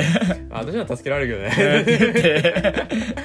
って言って、うん。まああのそっから怒涛の展開そう。あの師匠うん。のねなんかでもここ倒す助けに行くのもさ、うん。なんかそのいいことをしに行こうっていうのはもちろんあんねんで、うん。もちろんあんねんけどそのとこを取れたらあの 大ヒット間違いないですよっていう金がさなんかか関わる族っぽさもさなんかよくてさ、うなんかあのなんやろそうだよなって俺なんか思っちゃうの。なんかこえなんかあのそうやね。なんていうのな、うん。だからなんていうのな、うん。最後まで行って、うん。やっぱうん。自分の命を張れるかっていうほど覚悟は決まってないっていう、うん。あの身近な人っていうそう感じ。そうそうそうそう だから、なんか助けに行きましょうよってそうだよな俺たち俺たちのせいで死んでしまったもんなっていうのって、そこまで高潔なさ、人たちってさやっぱじゃないから俺たちはマーベルのヒーローじゃないわけやんか。けど最後に奮い立たせる時に なんかなんかでも売れるし間違いなく売れるよって売れるかもしれないですよって言って奮い立たせるっていう、そうだよなっていうのがすごい、すごいなんやろな、うん、いいっていうかなんやろな。小市民的ななんかあの小市民がヒーローになる覚悟を見せる瞬間ってさ、うん。そういうことかなと思うのよね。高潔じゃないけど、うん。まあなんて恥ずかしいっていうのはあるよな、うん。そんなそんな人間じゃないよって そうそういそうそうう。とこがうん。これいやでも金のためって言った方が、うん。もっとこううん。入りやすい。っ入りやすい。そうそう。気持ち的に。気持ちうん。ていうのはなんかこう共感しやすいとあるうよね、ん。そんな人間じゃなかったよみたいなそう。ねあるから、うん。って思うとやっぱあれは良かったよね。よかったよね。であのでまさかのそこであの冒頭からその出てた会議赤い女っていうのが仲間になるっていう。味方やった。味方だったんだって。あれ素晴らしいあれ面い白い展開うん。あのあのーうん。だからあのその製菓会社のうん。化け物うんにうん。対抗するためうにん。時空の狭間をさまえてた女の子やっただっていっていううねまさかの展開になるっていう。すごい展開。になるっていう。あの人あれらしいね。なんかその南條琴美さんっていう、なんかお化け屋敷のお化けが役が良かったからなんか白石浩二にスカウトされていったっていうなんか。あでも納得の身体能力やってだ からね。だからしかも今劇団かなんかにうん。所属してるけど、それのスタッフらしいからスタッフなの？う んなんで出役じゃないっていう。バンバンやってほしいけどな。珍しい人もいるいたもんだなっていう。すごいなあの人な。よかったな。すっごい早かったしな。すごい早いね。すごい早いし、うん。なんかこう佇まいがお化けやね。お化けやね。なんかあのちょっとその赤く塗った塗った時のあの目がちょっとでかい感じがいいね、うんね。うん。目目が目力がある感じがね。で体の動かし方も綺麗やし。トム・クルーズみたいなそうそう走りのフォームがめっちゃ綺麗っていうねあれ。怖いよな、うん。でそれでこうまた走駆け抜けていくねんけどな。なんやろそのそこの良さって。なああれよかったな。まあなんかあのでそこであのなるのがあの、まあ、プリキュア展開というかまあ白石浩二監督はプリキュア見てないらしいの島次郎の映画から着想を得たって言ってたからあそうなんや島次郎映画にそんなのがあるらしいね。なんかいやまああるやろああいう世代はね、そう。なんかそのまさかの第4の壁を越えて、うん。観客に向かってそのあの登場人物のそのねあのことみと二重ことこちゃんとあとねはるかちゃん。のことを思い浮かべてって言って 言って言うシーンがある。あれ最高よな。最高やね、うん。みんなの思いは過去時間を超えてここまで届くからってそいう。う。うん。すごいよな、うん。あれちょっとめっちゃ上がったわあれ。引き込まれたよな、ん。その後やっぱ二人のことを思いながら、うん。走るのを見守るっていう。そう。二人のことを考えながらみんなが走るのを見見守守るっいるってていうう 4D あれ面白いな。あれ最高やったな。であの後一回、うん。うんあのうん。だから撮影者誰、うん、あ白石。白石。あ白石。まあ田代や。田代。が、あの一人ではぐれちゃうねん一瞬。一瞬あの田代だけうん。別室に一回送られて、マジで怯えて あの瞬間はやっぱ、うん。他の仲間のこと考えるから仲間のとこ連れて行ってあげなって言ってあれ最高だよな最高やなあれやっぱ面白いな、うん。みんなあれでもめっちゃ不安になるっていうかさ、うん声出てきたらどうしようっていう不安になって、うん。でも走り続けなあかんっていうシーンやんか、うん。あれすごいよかった。あれすごいよかったよ面白かった、うん。走り続けるのにこんなメリハリ出るとは、うんそうやねんな。なんかそのまあ言ってしまえばほんまに狭いくあのもう狭い空間というか、そのまあ場所としては広いけど、うん。映画としては狭いって言って狭い、まあ、建物1個分ぐらい、そうやねんけどそこですっごいなんかそのやっぱメリハリをつけて、なんかはなんかもうなんかなんていうの？飽きさせないようにするあれがすごいっていうか、うん、あれ面白かった。面白かったな。やっぱもうタッシュの一人になるとこ最高やねんなあれ。あの最初出てきた瞬間がさ、うん目の前壁やから。さ、あーどうしようどうしようどうしよう。あーだって後ろ見たらドアあるからあーこっちこっちこっちそうそう。工藤さんって言ってめっちゃ面白いなあれな面白いめっちゃ面白い面白いであのだんまた廊下また走ってたらさあのだんだんまた合流す合るとことことかみんな部屋からどんどん出てできてあっこともすごい良かったしなでまあこうねあのやっぱなんやろ合流する感じも良かったしうん、なんかあのさっきのあのその最後のね、うん。クライマックスのその、まあ、工藤さんが工藤さんをたたと戦うっていうところで言うと、俺はあのやっぱシリーズファンとしてはだからその工藤さんやからこそ良かったって思ったというか、なんかうまいこと言われんけどやっぱその工藤さんっていうのはずっとそのやっぱパワハラキャラクターやったんやろね、まあ、パワハラキャラクターやってでまあただその工藤さんに過去があってっていうのが怖すぎの主主軸のシリーズだったね、うんで超怖すぎではちょっとまあネタなんだけど世界線が変わんのよね、世界線が変わって別の工藤さんになってちょっと凶悪な工藤さんになるんだよ。うん。でちょっとこの工藤さん怖いなって嫌やなと思ってたら、まあそれがいろいろあって、まあ、今回の管理成立、えー戦慄回帰ファイワールド怖すぎはまた新しい世界線っていうことやねんけど、まあそこでもまた全員でまた揃って映画撮ってんねんけど、なんかその今まである種そのパワハラ的なことをしてた工藤さんっていうのがなんかそのなんやろ。なんかその工藤さんってっていうキャラクターを多分今そのまままた出されたら、うんやっぱ僕たちもやっぱ8年うん過ぎてるからやっぱうってなってたと思うっていうか、なんかやっぱ前みたいなほど無邪気に工藤さんっていうのを受け入れられなくなってたんやろなと思うねやんか、それがやっぱそのなんかそのい 登場して早速一華にボコボコにされるとか なんかその やっぱなんかなんかややられてるとことか見てなんかその工藤さんっていうものがなんかなんかあのまあちょっとそのなんかをまたその観客に愛されるようにうん。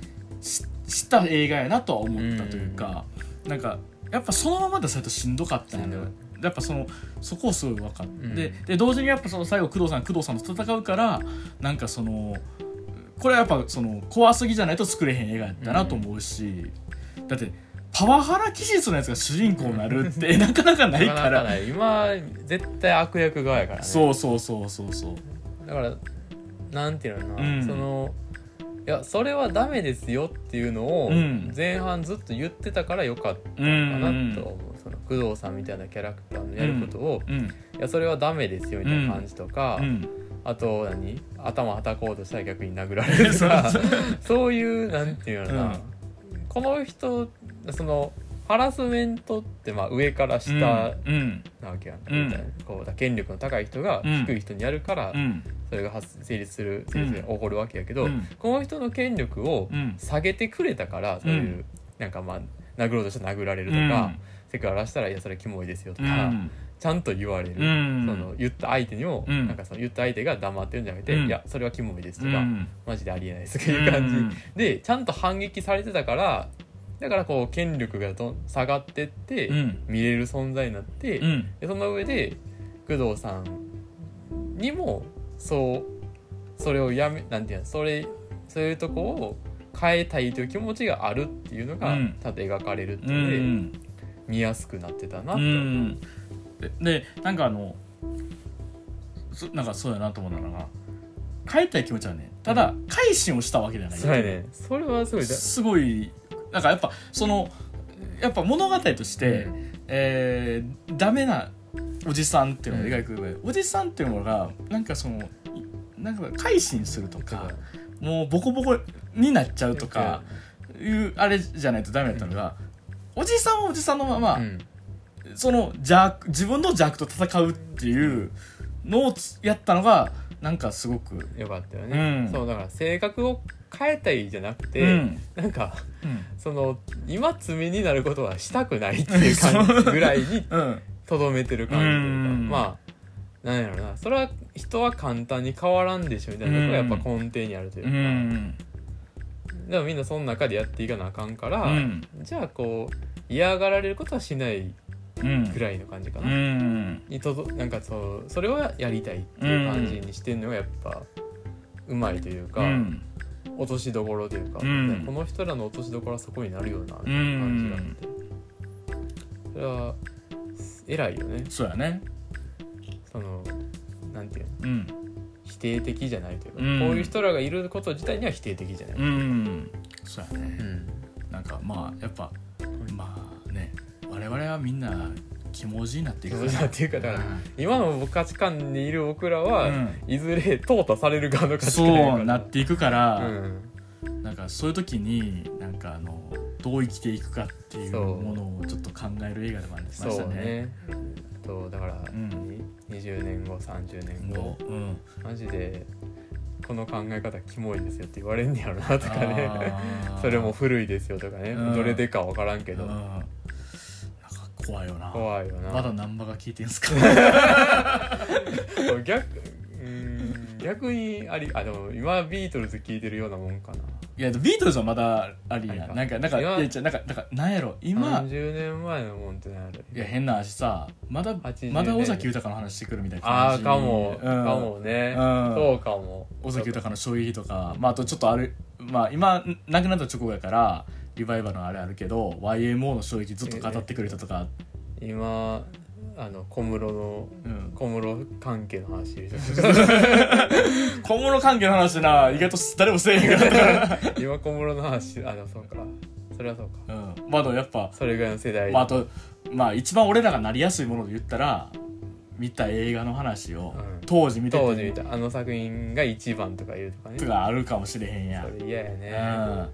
ほんまにうん。さ、ずっと恐れてるのがさ、うん。あのー懐かしむだけで終わる人になるっていう。あーなな。怖いよな。怖いよあなれ一番怖いよな。ほんまにな。やっぱもうそれが怖い一番怖いからな。ほんまに。常に新しいものを見ていただまあその新しいものを見てうん。ちゃんと咀嚼したいうん。消費じゃなくていやだから今ちょっとねあれやねんだからラウスバムのさラジオあのファーイストディスコを聞いてさちょっとさなんか気持ち変わってきてさあというのもねもうラウスバムの2人がもうめちゃめちゃ音楽掘っててすごいよな、うん、でなんかそのアルバムのこの曲がいいとかいうの話をしてて、なんか自分もなんかちゃんと掘るっていうのもう一回せなあかんなと思って、今今アルバムちゃんと聴くみたいなやつやってる。ああ偉い。うん。なんかそのき気になったバンドとかの、すでなんかここ大事やねんけど最新を追うのじゃなく今気になった人のやから、うん。俺今聞いてる2005年2008年2010年。なんかまあ偉いけどね、うん。それでね。だって今その話ししたいなと思っても当時のツイッターしか出てこない。2012年ぐらいの。誰も聞いて。誰も聞いてないねんけどでもちょっとちゃんと聞こうと思ってさ、そういう感じになってて。なんかまあじゃないけどやっぱりなんかそのなんかまあ気文字にはなっていくんやろうと思うけど、うん。なんか精一杯抵抗はしたいね。そうね、うん。なんか最低限うん。なんていうの？かな、うん。愛嬌はあるよねぐらいにしたいたいよね,、うねしたいね なんかまあちょっと残念な人やけど、うん。嫌いにはなれないよねぐらいのそうやね。人になりたい人になりたいね。もうなりつつある気がするな。俺俺は。な僕も怖いよなって思ってるよ、うん。なんかほんまにうん嫌な人間あるなみたいな感じ。うん。なんかすごいうん。あやめようこの話。よくないよくない。よくないよくない。じゃあははい。い、はい。というわけで、まあ、怖すぎはよかったよかったですね。よかったです。いい映画でしたね。いい映画でしたね。はい。まああのあこれちょっとあれ余談やけど怖すぎ見たことない人、まあ、もちろん山ほどいると思うんやけども、まあ、ここまで聞いてくれた奇遇な方でまだ怖すぎ見てないっていう人いらっしゃったら、えー、と Amazon プライムとかで、えーあそうやね配信。配信が過去作が配信中っていうのでもしよけれよろしければあの一作目の「口先女捕獲作戦」からでももし見ていただけたら面白いかなと思います。はい、というわけでじゃああのメールメールね。メール前回メールというかあの Q&A Q&A ね。はい前回、えーショッピングモール行ったら必ず行く場所ありますか？かっこフードコートでもかっていう、はい。えー質問に対して、フードコートやろ？フードコート。フードコート。はい。えっとナウシカさん。あいつもありがとうございます。えっ、と、大阪文学フリマご苦労様です。あの、はい。私出てたやつですね。えーこんなイベント初めだった初めてだったので、こんな世界があるのかとびっくりしました。来てくださったはいそうで。すナウシカさん来ていただいて、本当にありがとうございます。もそうね。う、めっちゃ嬉しかかったです、本当に。すごいです、はい。わざわざ。本当に。あの、マジで、こう、ほんまに、ありがとうございますって言ってるんか、じゃあね、ほんまに感謝してる。すごいようん、ね、そう、うん。のだって全然なんかその断片的な情報うんですけど、うん。Q&A の、うん。全然近くないじゃない。全然近くない人やんって思ってるから、え 来てくれ。てすごいですね。そうそう本当にありがとうございますっていう感じですであので、えー、ナウシカさんのに戻りますと、えーショッピングモールでは映画館本屋ユニクロ ABC マートによく行きます。最高ルート。ええよなええよな。最高やな、えー近頃家族に勧められて UNEXT で「えー、ビバンはい。と,、えーと何曜日に生まれたのを見ています。あ久しぶりに日本のテレビドラマを見ましたが面白いです、えーそれと稲葉敏郎さんの「言葉の薬」という本を読みました、えーすごく腑に落ちました。おすすめです。ってことうん。すごいね「ビバン見て。る今見て。んねやなあ。見てない。見てない。見てなながら。めっちゃ面白かったらしいね、うん、あ俺でも1個見ましたよ「ビバン関係のやつ。あのー「タイムマシーン3号」の YouTube でやってる「肥満」何でもやってんな。別版って別版っていうの。あの別腹ってそれしかないわ。それしかないえーでもなんかすごい、いメンツやったね、うん。見てないけどね。見てない。堺雅人と阿部寛。出てんねやろじゃあじゃあもう日曜日や。で役所工事なの役所う。ん。じゃあもう日日曜日や。何曜日に生まれたのもね。今やってるやつやね。名前だけうん。すごいな。日本のテレビドラマね。ちょっとあのー見たいなって見たいあの次なんかだから木曜日の10時台にやるやつ、うん。があのサイレントの脚本の人。産方美久。産方美久のだから次の作品らしくて、ね。でまああのこの間ね「あのアット・ザ・ベンチ」っていう昨日ね。昨日ね。あの、うん。奥山義行っていう写真家で、うん。あとまあ米津とかのうん。ミュージックビデオ、キックバックとか。キックバックとかね、うん。まあ、いすごいあの奥山義行でミュージックビデオで調べたら山ほどもえそれっていうさ、話題のやつばっかり撮ってる、まあ、おすすめはネバーヤングビーチのあれかな。お別れのお別れの歌かな。天才的 あれはねあのねフェイクドキュメンタリーの最高傑作。全員が、うん。あの小松菜と一回付き合ったことがあなるるっていう。あれねすすごいごいうんでまあその奥山義行が撮った自主映画。初めてって言ったかな？うん。うん初めての自主映画、うん。短編18分ぐらい、うん。あの奥山義行の SNS でからうん。飛べるので、そうそう。Vimeo Vimeo で。配信中で無料で見れるの、うん。まあでもだって主演が広瀬すずとと中野大中河野大河。二人だけどね。そう。会話劇で。会話劇ベンチ、いベンチだけどね。そうベンチだけで。でその会話がええのよね。で脚本が産方美久そうそううがなみくて。でサイレント見てなかったけど見ときゃよかったなと思ったもんね。ねすごいなんていうのね、うん。その全然説明なしでその会話内容だけであこういう関係なんやってのが徐々に見えてくる感じがすごいうまい、うん。すごいそので、まあ、あと2人の演技もうん。すごい良くてそのよくよかったね。なんかそのずっとこの感じでそれこそなんていうの子供の時から今まで、うん。うん。ずっとこの感じのテンションとノリで喋ってんねやっていうのが分かる感じの演技と、そのちょっとあれあったよねってスッと言う感じとかがうん。すっごい面白い、そあれなんだっけっていう。もみじバードあじゃああのももやしバードじゃなくて。でそうそう。なんだっけなもマーク覚えてなうきゃなとかね。そうあれすごい面白かったね、うん。なんかあのほんまにあのあのなんていうのねこう中野大河のうん。最高の男友達感がさ、やっぱさ発揮されてて。すごい良かった、うん。なんかあとまあ広瀬すずもさ広瀬すず。ってこんな良かったんやって思った。なんかあんまり広瀬すずをみの作品見てないってのはあんねんけど。なんか広瀬すずってもうこんな年齢の雰囲気出せんねやと思うう、んそうやね。20代後半。後半みたいな感じでなんか良かったね。良かった。うん。めちゃくちゃ良かった。あれ良かったね。ちょっとぜひ「アット・ザ・ベンチ」はね。チ。なんか第一編っていうことはなんかシリーズあるんかな。何個かやるそうやね、うん。あの衣装がよかった衣装もよくて、ね、衣装良かったね、うん。あの伊賀大輔。伊賀大輔。うん伊賀大輔やってる衣装がね。すごい良かったよね。うん。さらっとさらっとかっこいいというかさ。そうそうそう。こう本場に、うん。まあ街中にいそうな感じやけど、うん。ちゃんとこうスタイルのある感じとういうか、んでその広瀬すずの方も、うん。ほんまに家から出てきましたみたいな部屋着みたいな感じやねんけど、ちゃんとおしゃれみたいな。そうそうそうそう。ちゃんとすごい気の抜いたおしゃれみたいな感じがあってすっごい上手やな、なあっていうあれよかったね。いやーちょっと「アット・ザ・ベンチ」もねアットザベンチ。ググっていやまあそれが見てよかったかららちょっと気になってる。そう宇方美子気になってるっていう。次のね10月11日ぐらいからね、うん。放送されるやつ。名前ちょっと今忘れちゃったんやけど、うんやみたいなと思ってます、はい。稲葉敏郎さんの言葉の薬ちょっとこれ私わからないので。稲葉ってあの稲葉？何？ビーズの？ビズの？稲葉敏郎。稲葉。稲葉。な何稲葉稲葉やったっけな。ね 稲葉敏郎。稲葉講師や。講師やね、うん。あの講師曰くってね、はいあのその頃タイムマシーン3号や。タイムマシーン3号が、あの講師曰くこんな言ってました。あのウルトラソウレイウルトラソウル歌手っていうやつでさ稲葉講師だよっていう。えー、医師医学医師？へ医学博士。あそうなんやっていう情報が出てきて。なるほどね。じゃあそうなんや。ええー、ー、すごいね。すごいな。いやーナウシカさんありがとうございます、はい。僕も ABC マートユニクロ本屋映画館行きます。いい場所やもんね。いい場所やね。本あ靴買わなあかんのよ。あーもうだいぶ。もうだいぶすり減ってきた。うん。ね。そう。またスタンス水欲しいな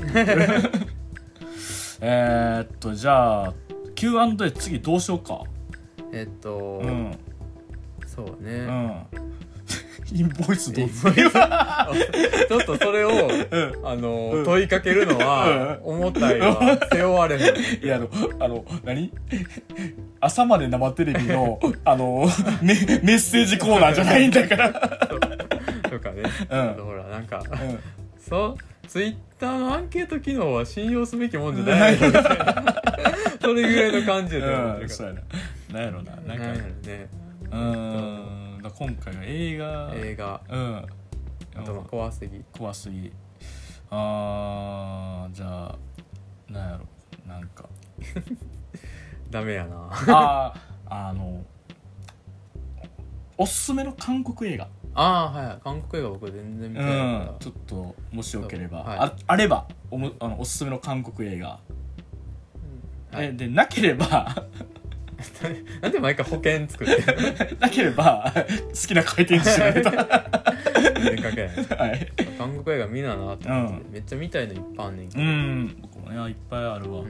まあ、それこそねあのーえっ、と今回のハントのうん。主演のイ・ジョンジェでいうと、やっぱ新しき世界。あ見たいな。新しき世界本当面白いですからあのねもう本当ゴッドファーザーがとインファナル・アフェア好きやったな っていう新しき世界うん。オールドボーイ、うん。あとアシュラ。アシュラ。アシュラ面白いよ。みたいね、うん。その辺みたいな、うん。あとなんかダブルフェイスみたいなのなかったっけ？あーダブルフェイスみみたいたいなな話。インファナル・アフェア。インファナル・アフェアか。でもあれは香港はねあ香港。あれは香港。今度はリバイバル上映されるあそうね。うん。いやぜひぜひって感じですかね。見たいですね。うん。まあでもアジア映画ちょっと弱いからね。弱いね、うん。だからまあ映画全部弱い。あいや弱い。いや俺もねちょっと6月からうん。週に12本見てたらうん。25本ぐらい見ててん。やすごいね。56本見てるんだけど見逃してる量とかを考えたらなんか全然映画見れてないなって思うねやっぱ。そうね。だから映画って無理やなと思ったなんか映画は無理やな。映画趣味にするのって無理やな無理やな。うん。だからなんかそれはどんな人も見てないですって言うなと思った、うん、毎週うん。10本ぐらい上映してるやん。そうそうそうそう。新規で。新規で。すごいよね、うん。まあ、さ上映してる場所限られてるのいっぱいあるけど、うん。ね無理やな。無理やな。映画無理です。僕たち映画の話してるけど映画無理です。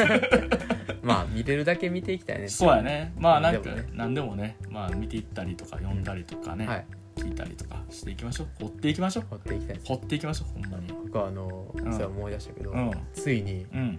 あの小説のうん「シャイニングうん。ジョー」を読み終わりました。やっば やっば何時間かかった 何時間？っていうか、うん。あの読んでない期間も含めそのうん。読み始めた日とかで言ったら、多分、うんえっと8ヶ月ぐらいかかってる。8ヶ月？ちょっとずつ読んでちほんまにちょっとずつ読んで。ょっとずつ読んでやっと終わったから、すごいな。なんとか終わった。うん。でやっと。下巻やで。まだまだ下巻あんねんで。下巻もあるし、ん。ドクタースリーパーもあるから。あー一生とりあえず読める下巻は読み終わりたい。あー。まあなんてやっぱ映画ってうん。キュッてなっててんなって。あすっごい。あやっぱ言ってたやん、うん。エンジンの積んでないキャデラ。ッ ボロクソにクボロクソ言ってるやつ。えほんまに、うん。まあそう言いたいのはわかる、うん。全然ほんまになんかすごい情報量というか、うん。だからまあだから側は豪華やけど、うん。そう物語の俺がやりたかったことは全部オミットされてるよっていうのはずっと怒ってることやから積み重ね積み重ねがあって、うん。あっこにたどり着くみたいな感じやから。うん。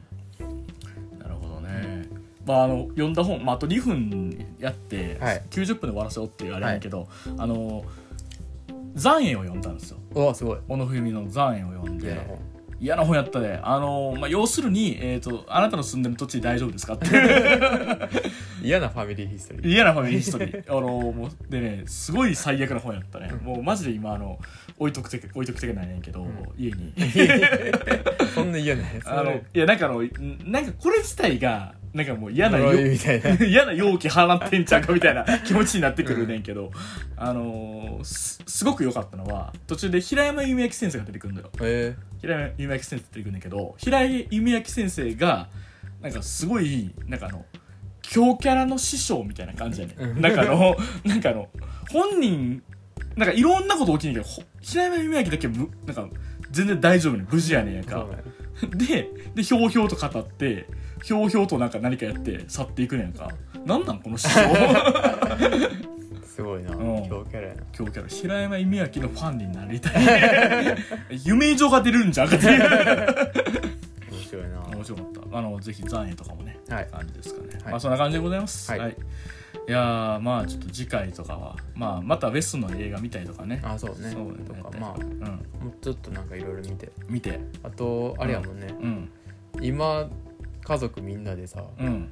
スパイファミリーハマってもね。面白いなあれな。うん。ああ第れ知ってる？いや第2期始まる前にさ、うん。漫画屋の1巻から読んでるかも。ね今4かもねアニメ見ずになアニメ見ずに遅いな。遅いな。2期始まるの読んでから知ったもんな、うん、このルあのーあれやもんな。もうやっぱ文化入ってくる遅い土地やから、ほんまにうん、弱い土地かもしれん。弱いです鼻で小島とかにするな。あスパイファミリーとかあるらしい。うん。だってそんな話だな。うん。アーニャ役のうん。谷崎さん結婚発あ表結婚発表したねとかしてんのに。うん、漫画の4巻うん読んで。る、全然知らんよ 俺。アーニャの声。アーニャの声ちゃんと知らんな。CM でしか知らん。CM でしか知らん。アーニャ可愛いよ。なあアーニャかわい。いアーニャスターやわあの子。スター性あるよな。スター性あるわあの子。ほんま。あの家族全員スター性あるよな。あの家族全員スター性あるわ。すごいわほんま。スパイファミリーおすすめです みんな知ってるけどな僕が先週言った「ワンピースおすすめと同じレベルだけど。スパイファミリーおすすめです。ぜひ。はい。はい。じゃあ今週は以上ではい。はい。両目動物人間と。その弟でした。ではまた次回。ささよなら。アーニャ。アーニャ停止ボタン押す。雑やな。あー